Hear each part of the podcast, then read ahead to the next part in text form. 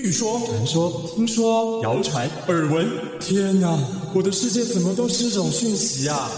您收到过假讯息吗？资讯爆炸的年代，各种真真假假的讯息，我们怎么样才能够聪明不受骗？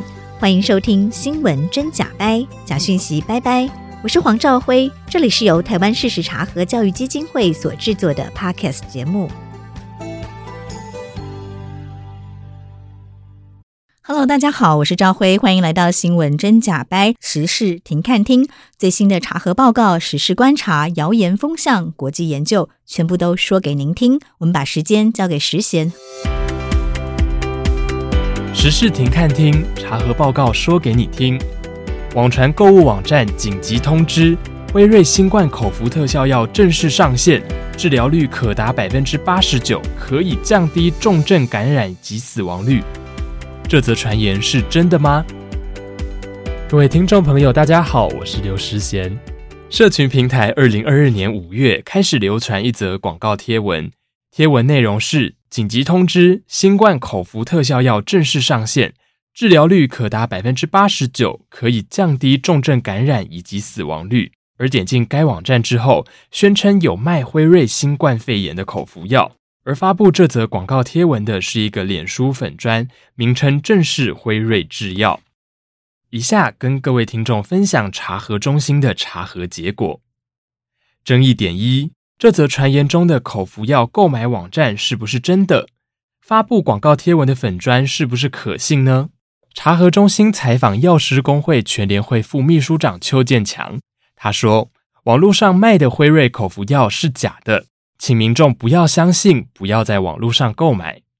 根据药事法规定，处方药物不得在网络贩售，而目前的辉瑞口服药都需要透过 COVID-19 门诊或者是视讯诊疗等方式，由医生评估后开立处方，才可以去药局领取。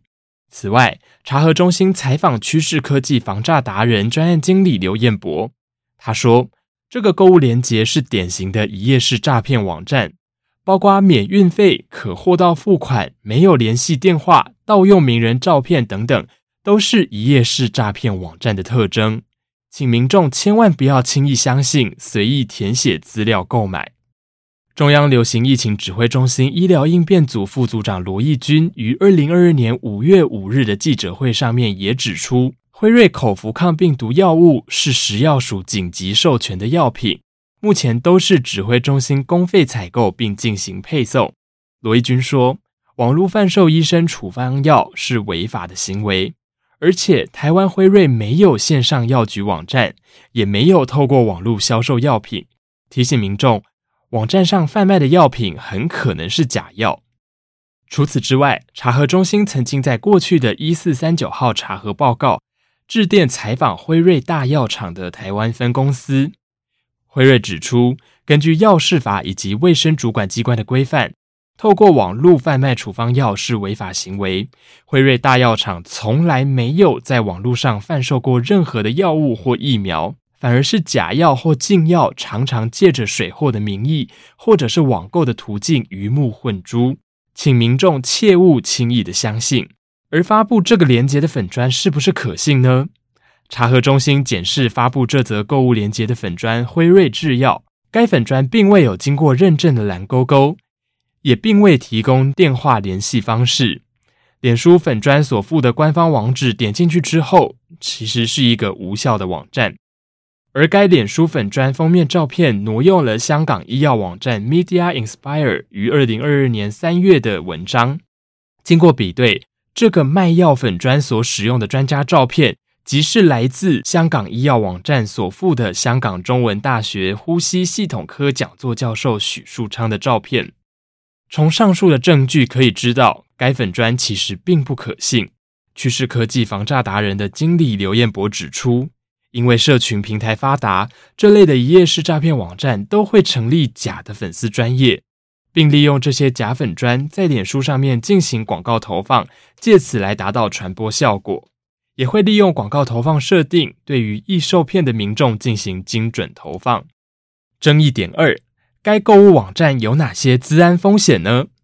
刘彦博进一步指出，一夜式诈骗所涉及的诈骗风险有两种，一种是金钱诈骗，也就是说，民众如果透过这一类的网站购物，最后拿到的东西常常都是假货，或者是毫不相干的物品，像是一包口罩或者是一包茶叶等等。刘彦博也说，另外一种资安风险则是窃取个资。民众在该网站买东西的时候，通常会填写姓名、手机、地址等等，这些个人资料都会被再次利用进行其他的诈骗。这群民众可能也会被诈骗集团锁定为易受诈骗的对象，并利用精准广告投放，将类似的诈骗网站再次投放给同一群人，让这群人再次有上当的机会。刘彦博说。这种一页式诈骗网站会不断地根据时事推陈出新，民众要能够辨认网站特征之外，也记得千万不要随意地填入个人资料。综合以上的查核，网传的这则购物链接确实是一页式诈骗网站，而且目前辉瑞新冠的口服药是必须要透过医师评估来开立的处方药，辉瑞并没有在网络上面贩售药品，处方药物也不可以在网络上面贩售。此外，专家表示，一夜式诈骗所涉及的诈骗风险包括金钱诈骗以及治安风险，民众必须要特别小心。以上就是这一次的时事停看听，更多的内容我们下次再说给你听。今天和各位听众分享的是事实查核报告一六六二号。谢谢收听新闻真假掰，这里是由台湾事实查核教育基金会所制作的 Podcast 节目。我们将陆续邀请各行各业的朋友来畅谈媒体议题，陪您一起增强对假讯息的抵抗力，让我们都能和假讯息说拜拜。欢迎您订阅留言，告诉我们您的意见和观点。如果您喜欢这个节目，别忘了给五星好评，也帮我们多多分享哦。